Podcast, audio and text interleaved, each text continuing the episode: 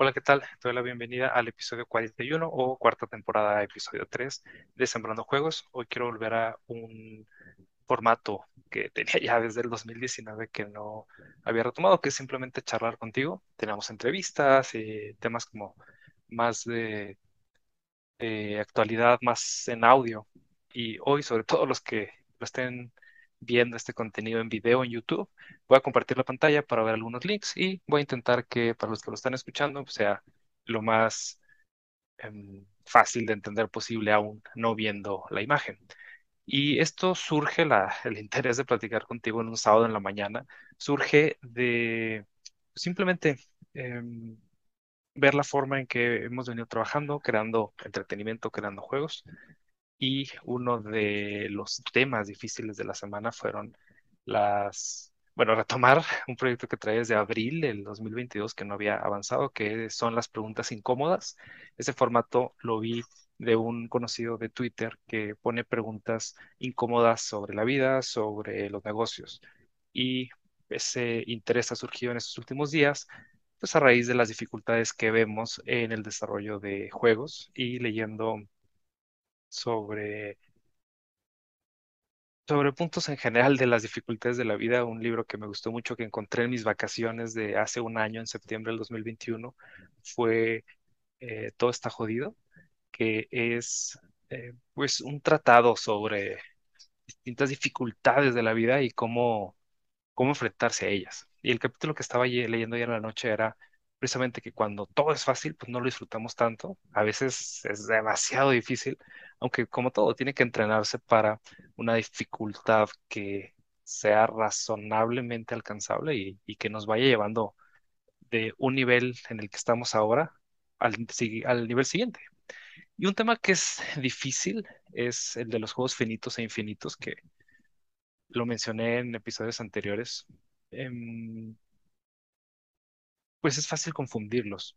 Y yo lo veo de amigos que su meta actual es, bueno, quiero hacer un juego. Ok, un juego. Quizás el objetivo debería ser hacer muchos juegos, hacer una vida creando juegos. Aunque claro, el primer paso es terminar uno. En ese proceso de empezar desde cero hasta terminar un juego, lo que sea que eso signifique, voy a hablar de ello en un momento más, pues es donde realmente ves si lo que tú visualizabas, que era crear un producto, trabajar en una empresa, se va a convertir en una realidad. Y es donde se va terminando esa fase de enamoramiento que nos ocurre a, a los que vamos empezando, por ejemplo, con nuestra carrera profesional, empiezas a estudiar algo y te das cuenta que no era lo que tú pensabas, o estudiaste hasta cinco años o más y, y vas a una empresa y te das cuenta que no tenía nada que ver o que tienes una ilusión romántica sobre lo que significaba trabajar en ello. Entonces, voy a compartir aquí mi pantalla y les voy a platicar a los que nos están escuchando lo que, lo que vayamos viendo. Y bueno, el canal, en caso de que no lo conozcas, es preguntasgamedev.substack.com. Estoy escribiendo ahí y también en sembrandojuegos.substack.com. El de Sembrando Juegos es más general, son artículos, análisis, traducciones de artículos del inglés al español. Y el de preguntas GameDev, la idea que tenía tiempo sin retomar, era cada semana poner una pregunta difícil e intentar responderla.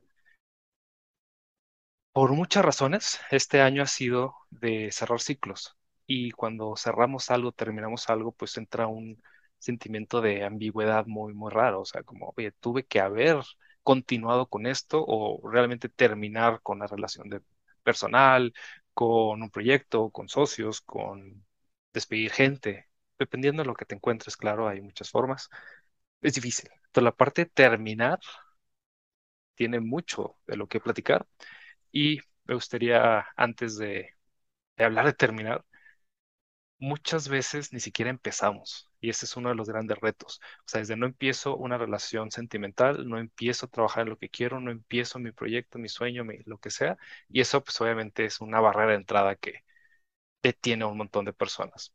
Después hablaremos de terminar, pero vayamos por ahí a veces tenemos buenas intenciones, pero no damos ese primer paso. Nos ilusiona la idea de algo, de salir con una persona, de trabajar en X profesión, en X industria, y no nos exponemos a ello por el miedo a empezar. Entonces hay un miedo a empezar, definitivamente sí. Y después entran temores, miedos a terminar, entran retos hacia el terminar. Y aquí pues hablo que de entrada hay que definir qué significa terminar y es donde yo veo muchas mm, diferencias de opiniones. Por ejemplo, para un hobbyista es diferente terminar un juego que para alguien que lo quiera hacer de manera semi o profesional, semi profesional o profesional, en el sentido que profesional implica una victoria, implica un sostener un estilo de vida y un hobby pues implica simplemente hacerlo. Ya he hecho esa distinción muchas veces. Sea como sea, definitivamente tenemos que platicar y definir qué es terminar. Por lo menos en unas cuantas palabras para que sea un poco más claro lo que estamos intentando lograr. Y pues bueno, te recomiendo que veas aquí la lectura porque viene a más detalle a qué me refiero con ello. Y si bien terminar es importante, algo que me ha costado trabajo, sobre todo al llevar ya varios años en esto, es entender que no todo se tiene que terminar, pero sí un porcentaje de lo que empezamos se tiene que terminar. Entonces, hay que empezar más cosas, ese es el punto de arranque, cuando no empezamos y simplemente procrastinamos o vamos retrasando el inicio de las cosas, pues nunca va a llegar ese momento, se te va a acabar el tiempo. El paso siguiente es empezar a hacer muchas cosas y después es aumentar el porcentaje de cosas que terminas. Es una serie de pasos, es un proceso para llegar allá. Pues como menciono aquí, si empiezas una cosa y terminas una, ya es un avance. Si empiezas 100 cosas y no terminas ninguna, estás reforzando solamente una parte del proceso, quizás la parte que nos gusta, que es tener ese sueño, tener esa idea, pero no estamos ejercitando sobre el tener la fortaleza para vivir todo el proceso y llevarlo hacia esa definición determinada que estaba platicando, que era pues un proyecto profesional que venda lo suficiente. Es retador, yo lo sé. He escuchado decenas de historias de amigos que pues sus estudios cierran, sus equipos cierran por falta de ventas. Entonces, pues una meta intermedia, digámoslo así. Y después, una vez que tienes un primer proyecto exitoso, pues vienen nuevos retos, vienen nuevos desafíos que es sobrevivir. Me acuerdo mucho en, en el libro de Creativity Inc. de la historia de Pixar, como su primer éxito grande, digamos, que fue Toy Story en el 95, pues con mucho reto lograron sacar la película y posicionarse a nivel internacional. El nuevo reto fue hacer Toy Story 2, que es muy real, nos pasa también en videojuegos. El segundo juego tiene que ser mejor que el primero. Y yo lo veo, voy a decir un caso de, unos conocidos que, viven aquí cerca y por eso están muy cerca de mi, de mi corazón y de mi espíritu, que son los chicos de Lienzo con Mulaka, que hicieron un juego bastante decente, y el siguiente juego no pudo estar a la altura de las expectativas, porque es retador. El segundo proyecto es más retador que el primero. Se espera un crecimiento económico, se esperan mejores tiempos, mejor calidad, mejor historia y, juega en contra. Entonces el segundo proyecto pues es retador.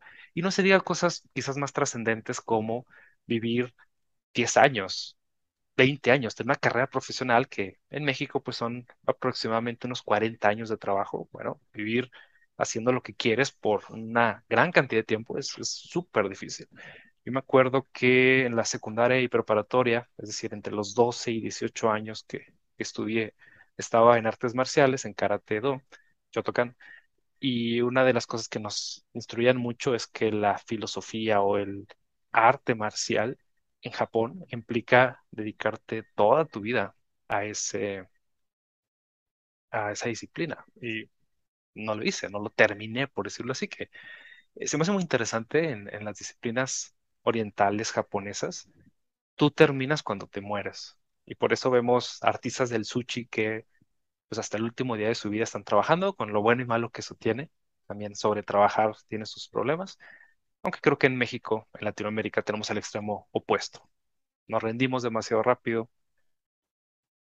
Em, no dejamos que las cosas maduren. Estoy leyendo un libro muy americano, muy estadounidense, que es Nunca te des por vencido, de los autores, bueno, del, mismo grupo de Napoleon Hill, que tiene muchos libros de motivación, de secretos de ricos y exitosos y todo ese tipo de cosas que no lo voy a tocar ni bien ni mal. O sea, el éxito y la riqueza creo que tienen su valor. Obsesionarse además en el éxito y obsesionarse en la riqueza tiene sus problemas. Entonces, una cantidad justa de riqueza y de éxito, pues creo que es deseable. Creo que la mayoría de nosotros buscamos, pues por lo menos estar continuamente luchando hacia un mejor estilo de vida, etcétera. Entonces, bueno, pues lo resumo en eso, de que el mensaje del libro, que voy más o menos a la mitad, es no te des por vencido. Y creo que en juego nos pasa mucho. O sea, lo veo en el artículo de cabecera que he compartido ya muchas veces, éxito mínimo sostenible. No sostenemos nuestro éxito. Queremos que al primer proyecto todo se autosostenga, queremos que las inversiones funcionen. Y son muy pocos los que llegan a un camino de los años suficientes. Claro, puede ser desesperante estar 15 años intentándolo sin éxito, o por lo menos sin llegar a una isla donde te sientas un poco más cómodo, aunque pues viendo por estadística los casos de muchas personas puede ser así. Recuerdo mucho una entrevista con, eh, ay, Longoria, se me olvidó el nombre, de, de racquetball mexicano, cómo tuvo que ser un segundo lugar por muchos años hasta poder llegar al primer lugar. Y, y eso le, en lugar de desanimarla, le hizo pues un espíritu de ver qué hacía falta y dónde tenía que entrenar y cuántas horas tenía que hacerlo. Y uniéndolo con la idea, pues una entrevista muy larga, tiene que ver con que si haces las cosas, ponle con mucho ánimo, con mucha pasión, pero de forma equivocada, vas a estar perdiendo el tiempo. La forma en que estaba entrenando, en lugar de impulsarla, la frenó y, le gastaba energía. Pero bueno, todo eso es una larga discusión. Me regreso aquí. Tenemos que aprender a terminar cosas pequeñas, o sea, hacer ciclos más pequeños, hacer el primer juego porque te va a tomar 10 juegos en llegar a un buen nivel, pero esa es la falacia en la que muchos hemos caído. Yo caí en su momento. Es, ah, bueno, como necesito hacer 10 juegos para llegar al éxito, entonces el primer juego lo sustituyo por 10 juegos más pequeños. Entonces me estoy 10 años haciendo un producto. Y en realidad lo que está pasando es que estás delegando el fracaso de sacar el primer proyecto de no saber cómo hacerlo, de enfrentarlo al público, de que falle, de que te levantes de ese fallo, de que vuelvas a, pedir inversión, de que vuelvas a ganarte la confianza de los jugadores. ¿Por qué es importante eso?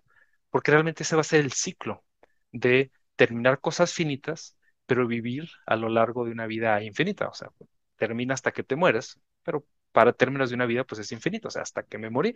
Y aún así, hay personas que una vez que han fallecido continúan un legado, heredan eh, marcas, heredan apellidos, empresas, entre otras cosas interesantes. Pero bueno, para propósito de esto, cuando tú te mueres, pues ya no hay mucho más que puedas hacer y lo delegas a gente que sigue viva. Entonces, dicho todo eso, pues es importante aprender a terminar más rápido, a no tardarte una vida haciendo una cosa y empezar a vivir esos ciclos de cerrar cosas, de terminar cosas porque te van a ayudar a empezar mejor el siguiente proyecto y obviamente a terminar mejor el siguiente. Entonces, todo esto lo menciono aquí en Preguntas GameDev. Y hoy en la mañana, leyendo en distintas redes que me gustan, me encontré con varios artículos. Este es uno de ellos. Este es el de, bueno, en, la sección donde recomendaban libros gratuitos de licencias muy permisivas, o sea, que no los tienes que comprar y que si bien no están en, en dominio público, pues tienes derecho de trabajar sobre ellos, de copiarlos, de, todo, excepto venderlos. Ahorita vamos a platicar un poco de ello también. Pues es, fíjate, estado del proyecto al 2022, 5 de septiembre de 2022. Desarrollo de juegos en 2D desde cero hasta un héroe, from zero to hero. Y hace cuatro días con esta persona que está en Twitter y me llamó mucho la atención la forma en que lo escribió porque yo también me he sentido así. Fíjate, la versión 7.4 de su libro, y el libro está súper ambicioso, tiene Python, Lua, pseudocódigo, C++, creo, tiene un montón de trabajo y lo hace esta persona de pasatiempo, no espera ganar dinero, lo está regalando hacia la sociedad y pues es difícil. Fíjense lo que dice, digámoslo como es. Con solo 11 commits, o sea, commit es cuando en programación subes a un repositorio un control de versiones, cambios. O sea, con 11 subidas, con 11 lanzamientos, en tres meses el proyecto se ha em, slow down, se ha puesto lento considerablemente.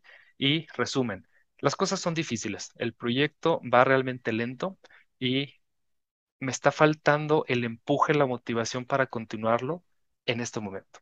Y eso es algo que nos va a suceder todo el tiempo, a mí me ha sucedido, empiezo con mucho ánimo, ahorita vamos a platicar algunas formas de, que no nos pase tanto, pero sí definitivamente esto es algo que va a pasar. Imagínate trabajar durante meses, si no es que años en un proyecto, va a llegar un momento en que la energía no va a ser la misma. Tengo un montón de cosas personales pasando en este momento, sucediendo. Entre ellas es mi trabajo de día, que esto es uno de los grandes retos que yo veo cuando hacemos juegos de manera hobbyista, porque obviamente el hobby se sostiene por una profesión o porque un familiar te está apoyando algo y tanto un familiar pues te va a decir, oye, te apoyo por un tiempo determinado, no te puedo, vamos a decirlo así, mantener toda la vida para que tú hagas lo que tú realmente quieres. Y en el caso de, de un empleo, pues sabemos, tiende a, a demandarse más trabajo por la misma cantidad de personas y a veces hay, la presión de recortes y situaciones externas que hace muy difícil mediar un trabajo con un hobby, sobre todo si van muy relacionados. Esto me está llevando mi energía hacia el suelo. Es correcto que yo les he mantenido informados sobre lo que sucede con el proyecto, así que he decidido reunir algunas cosas con las que estoy peleando o tratando de resolver. Owning Mania. Al llegar a, los, a las 5.000 descargas me convencí de que el libro debería tener una calidad más alta. El tono debería ser más claro, más serio, las cosas deben ser explicadas de la forma más clara posible y no se debería desperdiciar espacio. Esto es lo que me llevó a un proceso de no traer nuevo contenido y solamente arreglar. Y esto es esto es súper interesante, súper importante porque nos pasa mucho en la creación propiamente de juegos. Lo emocionante es crear, somos creativos.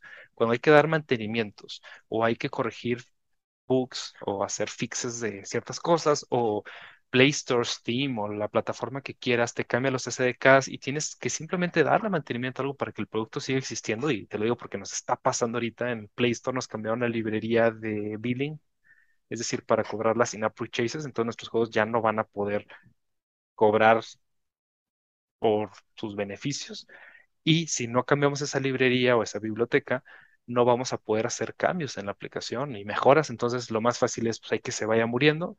Va a llegar una versión en la cual no va a ser compatible con el siguiente Android 25 o el que venga y lo van a dar de baja en la tienda de aplicaciones. Los juegos al 2022 requieren mucho mantenimiento y pues no estás despertando ese espíritu creativo, sobre todo si lo haces como hobbyista, o sea, lo haces en tu tiempo libre, quieres que ese tiempo libre sea lo más disfrutable posible. Y en la parte del trabajo también es difícil justificar por qué le vas a meter em, dinero y tiempo a un proyecto que va en lo último de su vida, o sea, vas a estar un mes reparándolo, por decirlo así, y pues, las ventas no van a justificar. Entonces, realmente eso es un tema complicado en muchos, en muchos sentidos pulir e, e intentar que el libro sea mejor, dice esta persona. Algo también que he estado viendo mucho, tengo el interés de escribir un libro, no, no le he dedicado el tiempo necesario, pues es esa parte, escuchando a varias entrevistas de personas que han escrito libros, pues dicen que estás un 20% creando nuevo contenido y el otro 80%, por decir algo, es corrigiendo, yendo con el editor, revisando que el código que pusiste en tu libro de programación tenga sentido, etcétera, etcétera. Y aún así van a ir muchísimos errores, partes que no se entienden. Intentar lograr algo a la perfección que no existe. Y esto es un entendimiento, una realización que es muy cierta. Los proyectos nunca van a estar terminados al 100% porque no hay cosas perfectas. Entonces choca con lo que acabamos de platicar de terminado. Entonces es mejor terminado que perfecto y una definición de terminado no puede ser perfecta. Entonces es donde, por eso te decía hace un tiempo de, las definiciones son muy importantes. Para los ingenieros, terminado significa perfecto. Casi siempre significa eso y es algo que tenemos que cambiar como mentalidad ingeniería los que son pues, como yo. Quizás para la parte artística es terminado no significa que hiciste lo que tú querías, sino que llegó a cierta expectativa de calidad visual, auditiva, cualquier cosa. Bueno, me regreso al texto. Dice, esto también incluye retrabajar en mi toolkit, muchas veces esperando que algunas cosas sean más fáciles para mí o para cualquier persona que un día quiera ayudar. Siguiente punto es enfrentarme o golpear mi cara contra los límites de mis herramientas. Este libro ha sido escrito utilizando una variedad de herramientas que funcionan de alguna manera, que funcionan juntos de alguna manera para traer este producto a, a que exista, traerlo a la vida. Tal vez debería hacer un post sobre eso en algún día. Una de estas herramientas y la otra eh, es Pandoc. Pandoc es una herramienta para generar documentación, libros, etc. Utilizando el Markdown extendido, una sintaxis para escribir textos. Este libro es bastante fácil de editar y de leer, incluso en su forma cruda. Y cuando quiero agregar algo, mm, me gustaría solamente escribir un poco de código en la forma de filtros. Bueno, quién qué significa. Y he estado pensando en retrabajar el apéndice de los motores, etcétera, etcétera. Voy a brincar todo eso. Entonces, una de sus herramientas, pues es definitivamente difícil. Me tocó hacer una, una herramienta para convertir Gemtext de Gemini a EPUB y es un formato simple de cierta manera, pero también tiene mucha complejidad. O sea, hacer un libro electrónico, sobre todo si tú haces los tools, no solamente el texto y usas una herramienta que ya existe, sino si tú trabajas en tooling o en el engine de creación del libro, es, es realmente difícil. Y nos pasa lo mismo con ingenieros o creativos que queremos hacer juegos. Definitivamente es una complicación que, que queremos meternos demasiado en el proceso creativo. Es como si queremos hacer un libro y eh, también queremos hacer la imprenta y queremos hacer la fórmula química de la tinta. Algunos, algo similar nos pasa en la creación de juegos y es divertido. Si eres químico es divertido crear tinta, si eres mecánico es divertido crear máquinas de imprenta, aunque te estás alejando mucho la parte de crear el juego o el libro. Entonces, por ello, siempre que menciono en estas pláticas de cómo quieres hacer el juego, qué parte del juego quieres hacer. ¿Quieres hacerla la más redituable posible? Pues es utilizar herramientas que existen y optimizar sobre el costo y el tiempo. ¿Quieres divertirte en el proceso? Y puede pasar incluso, no sé, es algo que sucede mucho, estarte 10 años intentando inventar la mejor tinta, la mejor máquina, el mejor proceso, inventas tu propio sistema de control de versiones y la diversión y la recompensa estuvo en el proceso, no tanto en el resultado. Y por eso choca tanto la parte jovista o esa parte ideal de qué es hacer un juego, simplemente un grupo de personas divirtiéndose, contra el enfoque que, si nos vamos al extremo, es industrial o en medio es una profesionalización, donde no solamente es para ti esa recompensa, sino que va a haber un intercambio de valor. O sea, te pago 10 dólares y me das un juego a la altura de otros juegos que valen 10 dólares en términos gráficos, en calidad, en contenido, etc. Pero bueno, vámonos ahora en la lectura a una que es de las más difíciles que, siguen pasando, que es lack of drive, falta de empuje de motivación. Este verano ha sido inclemente, el calor ha sido devastador, mis vacaciones han sido arruinadas, y em, como si nunca hubiera tomado unas vacaciones para nada.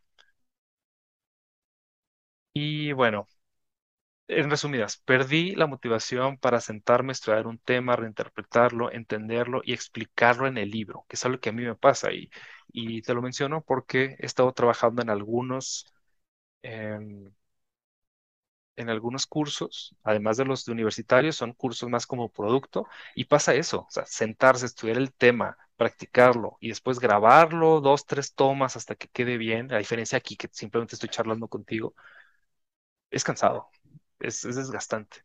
Fíjate, muchos de los ejemplos de código que quería incluir faltan. Soy un desarrollador de software como profesión y después de un día muy frustrante, lo que menos quiero es sentarme a ver más código. Y eso es lo que me pasa un poco. En este momento estoy trabajando en forzarme a tener algunas horas al día de, de desarrollo de juegos con Unity. Y cuando termino, lo que menos quiero es seguir trabajando en el curso y es complicado porque es un compromiso que había hecho de cierta manera. Voy a tocar eso al final. Y bueno, mí mismo. Esta persona dice, yo mismo. Me incluyo a mí mismo como un problema aquí porque soy mi peor enemigo. Y esto es muy cierto, nos va a pasar. He platicado sobre libros como La Guerra del Arte, donde crear arte o en en fines generales, crear cualquier cosa es una guerra contra nosotros mismos, contra nuestro miedo, nuestro miedo a fracasar, nuestro miedo a tener éxito, nuestras, nuestros temores a que las cosas sucedan, no sucedan. Es, un tema psicológico que requiere mucho esfuerzo. Empecé este proyecto esperando que la bola rodara y em, deseaba terminar con una comunidad donde todo el mundo contribuyera. Y esto, como líder de comunidad, me ha pasado. O sea, empiezas con una idea, tres, cuatro amigos, tú pones las pizzas, empiezas a que la inercia suceda o reúnes a un par de amigos y graban un podcast, etcétera. ¿Por qué crees que grabo yo solo? Es, un tema complicado, la parte comunitaria. Y bueno, esta persona, algunas de algunas de estas personas tal vez ayuden con el proyecto, manteniendo las cosas en movimiento. Generar una comunidad es desgastante. He visto decenas de comunidades relacionadas con juegos, que juegos serios, que juegos más industriales, hobbyistas, y mantener el empuje de una persona es difícil, imagínate para toda una comunidad.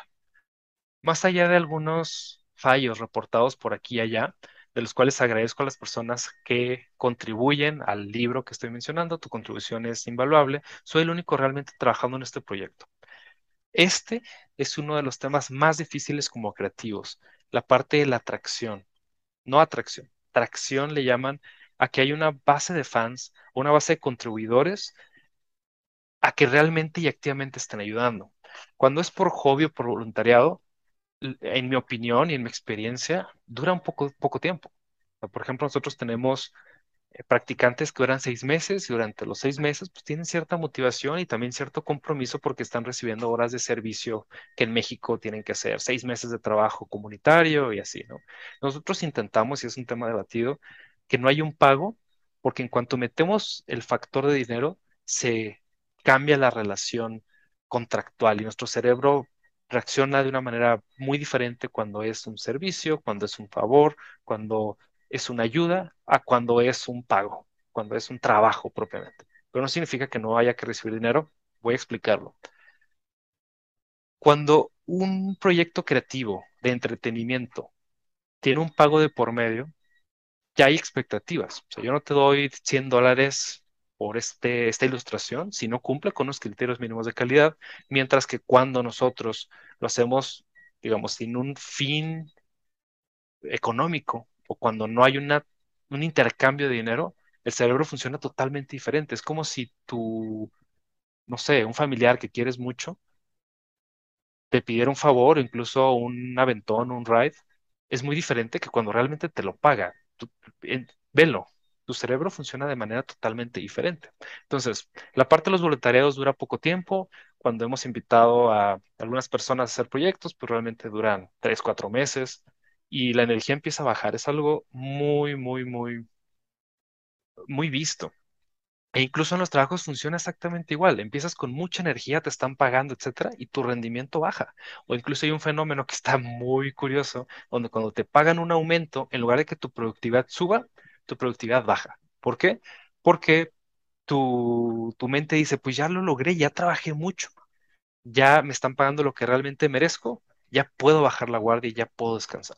Entonces, ese es, ese es un tema bastante curioso en la parte profesional, la cual hace difícil dar aumentos, pero también si no hace el aumento, pues igual va a bajar el desempeño. Y no se diga en la parte jovista.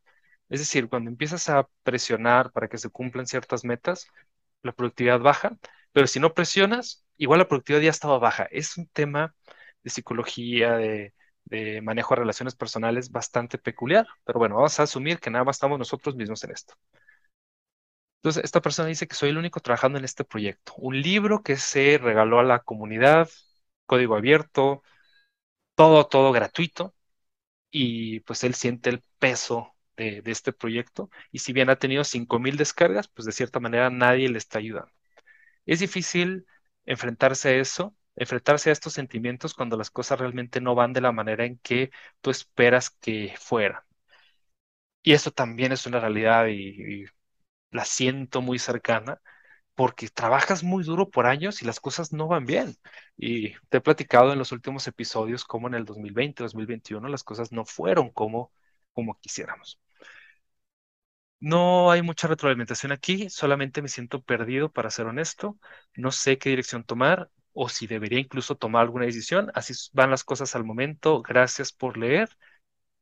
Eh, lo aprecio completamente y cuídense mucho. Y ya la gente le recomienda, tómate un tiempo, vuelve cuando la inspiración te, te dé regreso, no sientas culpa. Y bueno, distintos mensajes. Tómate un descanso, no, no sientas culpa, regresa a él y regresa él después y ve cómo va todo. Gracias por actualizarnos. Y yo siempre me siento culpable de descansar. Ese es un sentimiento que americanos y a mexicanos yo veo que nos pasa mucho. Descansar lo tenemos muy castigado. Pero bueno, pues es parte de, ¿no? Y... Me creí, esto no era. Y de aquí viene mucho de lo que de lo que quería platicarte. Si te fijas, tenemos como las opiniones encontradas entre terminar y no terminar, o sea, terminar a tiempo, entregables cortos, pero también no rendirse a proyectos que parecen muy largos. Y ya lo han dicho muchas veces, muchas personas lo recomiendan, es no alargues de más esa terminación. Empieza con el libro lo más corto que puedas, para que no se sienta como una tarea imposible. Lo que sí, y nuevamente lo, lo repito, no es que hagas un juego y que va a ser tu obra maestra. Si bien sí, tu primera impresión es muy importante y he estado leyendo, bueno, ya terminé de leer La fortaleza imposible y al final viene una entrevista con el escritor y menciona eso, o sea, tu primer libro debe dar una buena impresión, también no tiene que ser perfecto. Con este libro La fortaleza imposible tiene fallas, tiene fallas y en Goodreads tiene como un más o menos tres estrellas de cinco. Está bien, es su primera novela. Le va a permitir posicionarse y, obviamente, sí, nuevamente, es esa. Yo, yo algo que he puesto aquí en preguntas incómodas y me pasa a mí también y cuando hablo con mentores y gente con más experiencia que yo, es algo que le digo, es que no hay blanco y negro, ¿no? Es como tienes que tomar este camino y ya te, te friegas. Eh, ¿Sabes qué? Hay dos decisiones. ¿Le meto más tiempo al producto o lo lanzo como está? Y las dos van a tener dificultades y esa es la parte difícil e incómoda de esto. Si lo sacas demasiado rápido, vas a lamentarte de que fue demasiado rápido. Si lo sacas demasiado lento, te vas a lamentar también. Entonces, como dice ahí, no hay que lamentarlo. Como dice un libro que, que también me ha gustado mucho, que te importe un carajo, no significa que te deje de importar. Ah, no, no me interesa cómo salga, no, es yo estoy contento, yo estoy satisfecho hasta el punto que llegué. Yo puse lo mejor de mí y tomé la que creo que es la mejor decisión de sacarlo lo más rápido posible, pero no imposiblemente rápido. Me gustó mucho esa frase. Entonces, lo saqué como estaba y sí, es un juego de 8, tal vez de 7. No es un juego de 0, no es un juego de 3, pero sí definitivamente terminaste lo que empezaste. Esa parte es muy, muy importante. Y quiero compartir aquí algunos puntos. Voy a empezar con este, el de los puntos azules y puntos morados, de cómo nuestro cerebro va funcionando donde empieza a confundir esas preguntas difíciles. Por ejemplo, aquí entre los puntos azules y morados, nos es difícil entender en entender esos gradientes, eso que realmente es bueno, que realmente es malo, que es rápido, que es lento, que es lo más conveniente, que no lo es. Y eso es porque cuando más nos vamos metiendo en algo, esas percepciones se van disolviendo, por decirlo así. Entonces, nuevamente, termina lo más rápido posible, cambia de contexto para que cuando vuelvas sea mucho más fácil entender cuál era el tiempo correcto, cuál era el tiempo incorrecto.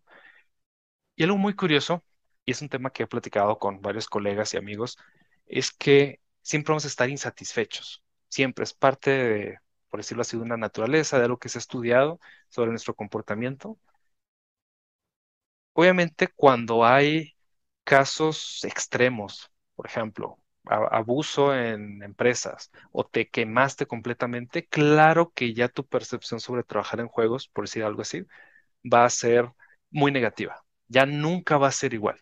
Sin embargo, la parte de los retos, donde, oye, esto está demasiado difícil, no le entiendo, tengo una curva de frustración, nuestro cuerpo tiene la capacidad de nivelarse. Siempre va a haber un reto siguiente, pero también nunca va a ser lo suficientemente difícil si das cierto tiempo para madurarlo. O sea, lo más probable es que esta persona que estuvimos platicando sobre su libro lo va a retomar una vez que cargue energía y va a superar los obstáculos. Es parte de algo natural, a menos que se rinda, que siempre es algo triste cuando un proyecto que te gusta, un podcast que te gusta, un juego se queda a media, siempre es como extraño hablamos de que hay que terminarlo, pero bueno, puede pasar de que no se termine por mil razones, webcomics, fancomics, todo tipo, todo este tipo de proyectos que disfrutamos, de pronto entras y dejaron de hacer el siguiente episodio porque se quemaron. Bueno, es una parte que hay que gestionar esa energía. Y algunas recomendaciones para llegar a esa experiencia, ese 95% de experiencia, por decirlo de alguna manera. Fíjate lo que dice aquí. Hacer intentos repetidos con retroalimentación. No hacer un solo intento, no hacer un solo juego, una sola empresa. Si tienes una sola vida, eso no hay vuelta de hoja, pero tienes muchas cosas que hacer durante esa vida. Entonces, definitivamente, intentos repetidos con retroalimentación. Un ambiente válido. Lo he platicado decenas de veces en distintos videos. Es importante la parte subjetiva, la mentalidad, la parte objetiva, el raciocinio, el conocimiento, la educación. Casi siempre se nos olvida la última parte, el contexto, el ambiente. Un ambiente válido, un ambiente que te ayude, que te impulse y no que te frene. También feedback a buen tiempo. Eso ayuda muchísimo con personas que ya pasaron por lo que tú quieres cruzar. ¿Quieres hacer juegos? Habla con personas que ya los hicieron. Es difícil porque tú tienes una separación, o sea, estás empezando. ¿Quién, ¿Por qué eres atractivo para alguien que ya tiene mucho tiempo? Es algo que tú tienes que trabajar, que realmente seas interesante para alguien que va a ofrecer su tiempo de manera voluntaria o pues, le vas a tener que pagar a alguien y no estés demasiado cómodo. Creo que el exceso de comodidad definitivamente a nuestras generaciones, mi generación de 30, los de 20, los de 15, nos está afectando un poco porque ya no tenemos esos retos que tenemos que superar de maneras dolorosas. El dolor es parte del crecimiento, el ejercicio implica cansar tus músculos para que descansen y se fortalezcan. Entonces la parte mental, la parte de los retos, y te lo digo, a mí también me pasa, me, canso de, ay, esto es muy difícil, Unity no se le entiende, trabajar con gente es difícil. Bueno, el asunto, como decían los libros anteriores, no te des por vencido, etcétera, es no solamente inténtalo y ríndete. O sea, el, el libro no se llama inténtalo, ríndete y olvídate de esto. Es síguelo intentando muchas, muchas veces. Claro que tiene que haber una parte racional. Oye, llevas 15 años intentándolo de una manera equivocada, ya dale una vuelta. Y tiene que ver con ello. O sea, si no era esta profesión, busco otra profesión. Si no era con estos socios, busco otros socios. Si no era en este género, busco otro género. Y sobre todo es irse adaptando mucho a las necesidades de tu público, de tus intereses. Esa es la frase de no te des por vencido, esa es frase, esa es la frase relacionada con que no te importe, que te importe un carajo. No es que lo dejes de hacer, es que cada intento lo hagas sin pensar lo que ocurrió la vez pasada, en exceso, claro. O sea, ah, fracasé, llevo tres fracasos seguidos. Vamos a intentar una cuarta vez de una manera diferente. No que "Mm, ya no me importa cómo lo voy a hacer, simplemente lo voy a hacer lo tonto, no.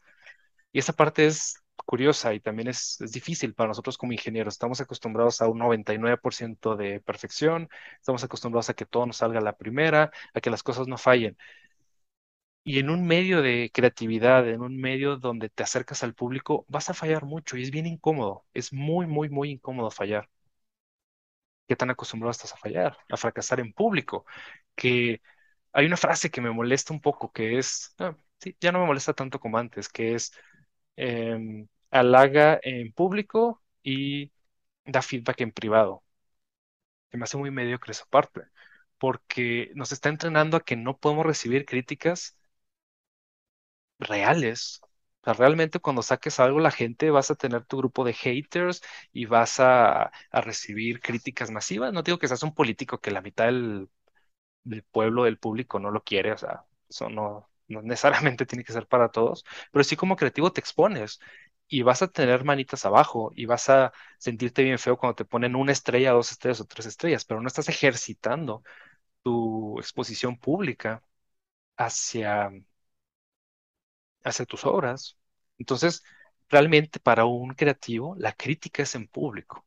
Así lo es. Claro, se tiene que entrenar, se tiene que moderar, los haters se tienen que bloquear, tiene que haber varios mecanismos.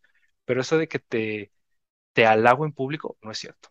Y también la parte de dar feedback en privado, pues las sesgas, o sea, es muy útil decir, mira, vamos a analizar esta persona, este comportamiento, vamos a analizar este producto en público. Es por lo que existen los reviews y existen canales de difusión. O sea, ¿sí me explico? Claro que, que esa mentalidad a mí se me hace muy mediocre, tiene que moderarse sin duda, pero bueno. Y por último, lo que quiero hablar contigo hoy es este foro, este canal que es Indie Hackers, me parece bastante útil. Fíjate, algo que a mí me sucede y posiblemente te pase a ti también. Tengo un problema serio, no puedo completar nada, ya lo hablamos. Empiezo a trabajar en una aplicación, una extensión de Chrome, pero de pronto pienso en otra idea de aplicación y cambio mi contexto. A mí, Emanuel, me acaba de pasar hace unas semanas, está empezando un juego sobre referees de fútbol y actualmente estoy haciendo una versión digital de juegos de mesa. Quiero solamente traer un proyecto activo, no dos, tres, porque eso definitivamente no funciona, pero también estar cambiando de proyecto es complicado. Y a la mitad de hacer este proyecto me enfrenté con un tema de, de que no estaba midiendo bien el tiempo que le estaba dedicando, que quería hacer por lo menos una hora diaria, entonces mi mente echó a volar de hacer una herramienta para medir que efectivamente estaba haciendo una hora diaria. Bueno, pasa y posiblemente te pase a ti también. Ya me quejé a mí mismo de que, oye, llevo 50 prototipos que no, no están terminados de la forma que yo quisiera. Vamos a platicar de eso. Esta persona dice, algunas de las extensiones que he terminado o las he terminado, pero no tengo interés en hacer marketing o crear un negocio porque la idea me aburre y nos pasa mucho a los creativos. Yo quiero crear un juego de mesa o quiero crear una versión digital y que alguien más se encargue del marketing y de convertirlo en negocio. O sea, yo hago lo que quiero y denme dinero por él. Y es complicadísimo eso. Creo que tengo una versión, eh, tengo un tipo de síndrome del objeto más brillante, definitivamente me pasa también, en el cual nuevas cosas me atraen y otras cosas que ya trabajé o que eran viejas, no.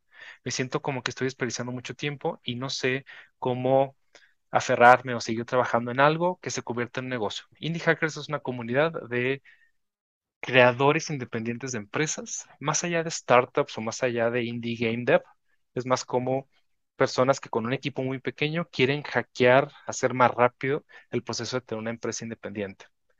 Entonces, vamos a ver qué contestan las personas y este me gustó mucho. He tenido el mismo problema que tú, por lo menos durante 15 años. Encontré algo de consejo en un libro que se llama Finish. No, no me permito a mí trabajar en otro proyecto hasta que he terminado en el que estoy comprometido. No puedo, puedo escribir todas las ideas que quiera, pero no trabajar en ellas.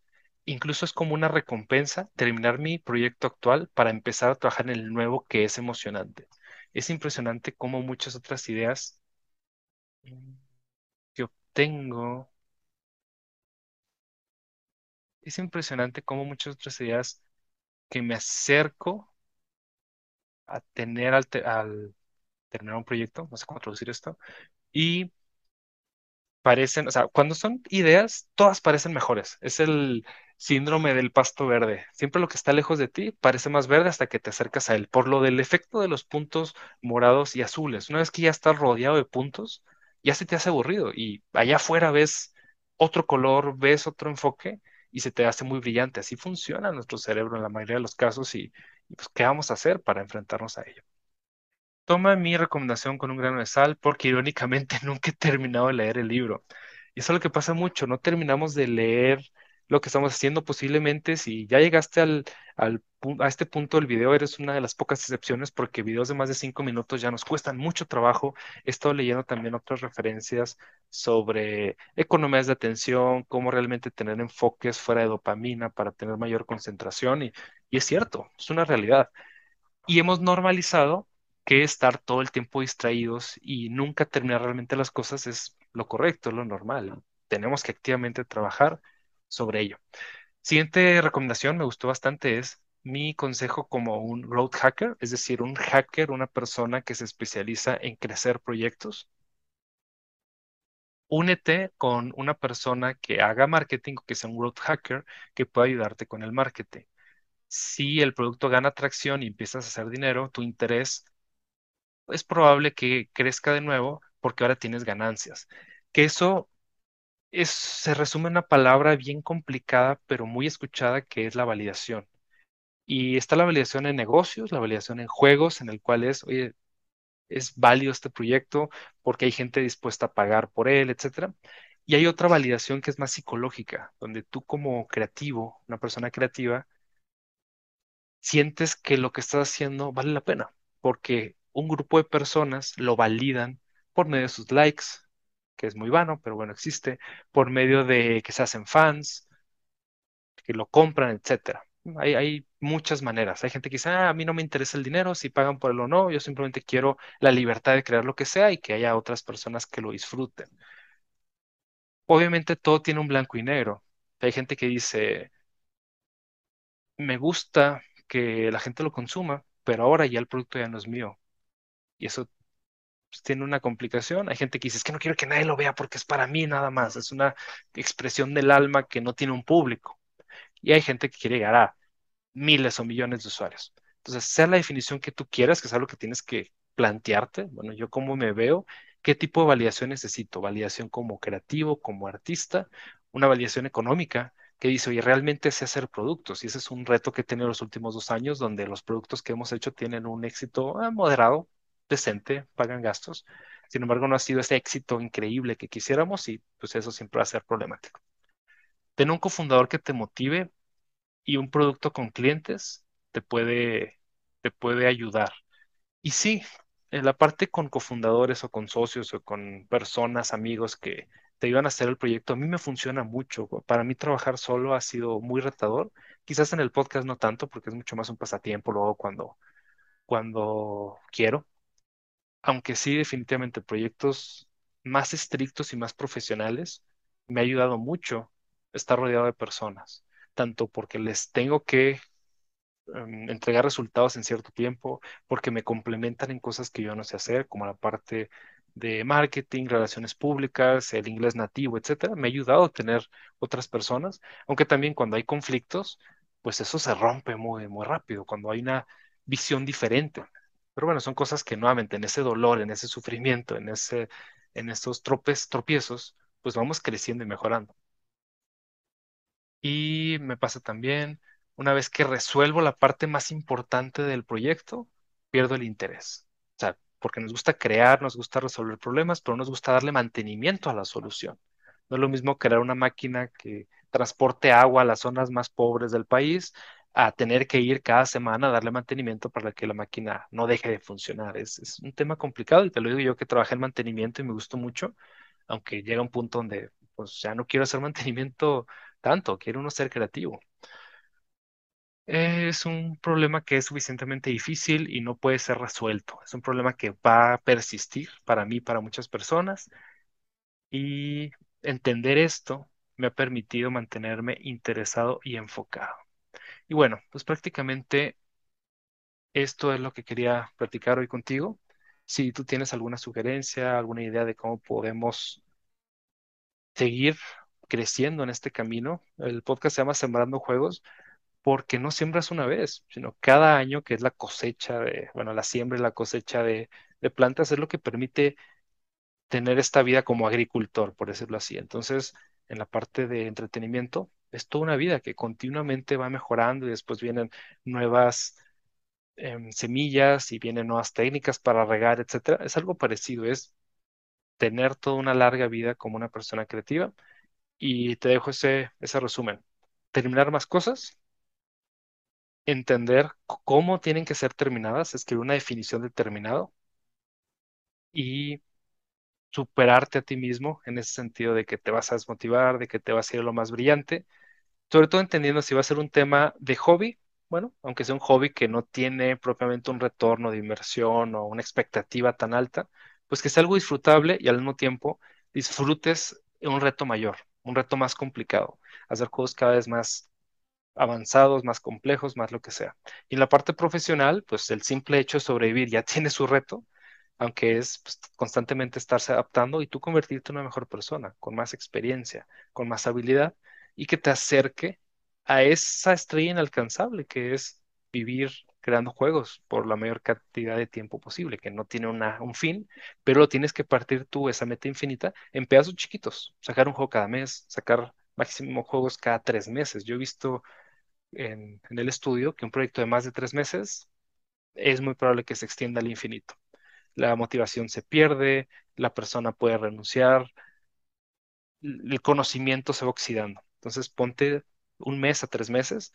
Para los que me digan, oye, es que en tres meses no puedes hacer un proyecto lo suficientemente interesante o ambicioso, bueno, ya hiciste un proyecto de tres meses, sí, bueno, ahora sí haz uno de seis, haz uno de doce, uno de dieciocho. No cometamos el error de empezar a hacer un proyecto de 18 si nunca hemos hecho un cierre de sprint o un cierre de, de mes o lo que quieras llamarle de cuatro semanas, de seis semanas y así. Entonces es como cuando tú estás haciendo ejercicio, si no haces ejercicio te invito a que lo hagas, a mí me ha ayudado mucho y cada vez pues hago más distancia en, en la caminadora, cada vez levanto más peso, pero no empiezo directamente porque somos muy desesperados, voy a levantar 200 kilos porque me voy a lastimar y voy a decir que el ejercicio no es para mí. Es un proceso. Pero bueno, aquí quiero cortar la transmisión de hoy. Espero que te haya gustado. Hoy es mucho más una reflexión que, que otra cosa. Y con todas estas ideas acomodadas, bueno, pues vamos a seguir con el contenido de Sembrando Juegos, que tiene mucho que ver con eh, los cursos que vamos a estar organizando y también con, acuérdate, sembrandojuegos.substack.com y preguntasgamedev.substack.com y todos los demás canales en eapl.mx. Traemos otro podcast, uno que está interesante, que es Full Reset, con colegas de distintas industrias que estamos haciendo pausas o reseteos en nuestra forma de pensar sobre nuestro trabajo y sobre nuestra vida. Y uno que tengo medio olvidado es el diario de EMAS, que es una charla muy general, mucho más personal, y volver a crear que es creativa en general. Por hoy fue Sembrando Juegos. Espero que te encuentres muy bien. Déjame comentarios aquí en, en YouTube o en Spotify para que nos traten bonito los algoritmos y llegue a más personas. Y al, al diablo los algoritmos, compártelo de forma manual y artesanal con tus amigos. Bueno, te agradezco por llegar hasta este punto del video. Qué bueno que pudiste terminarlo y nos vemos pronto.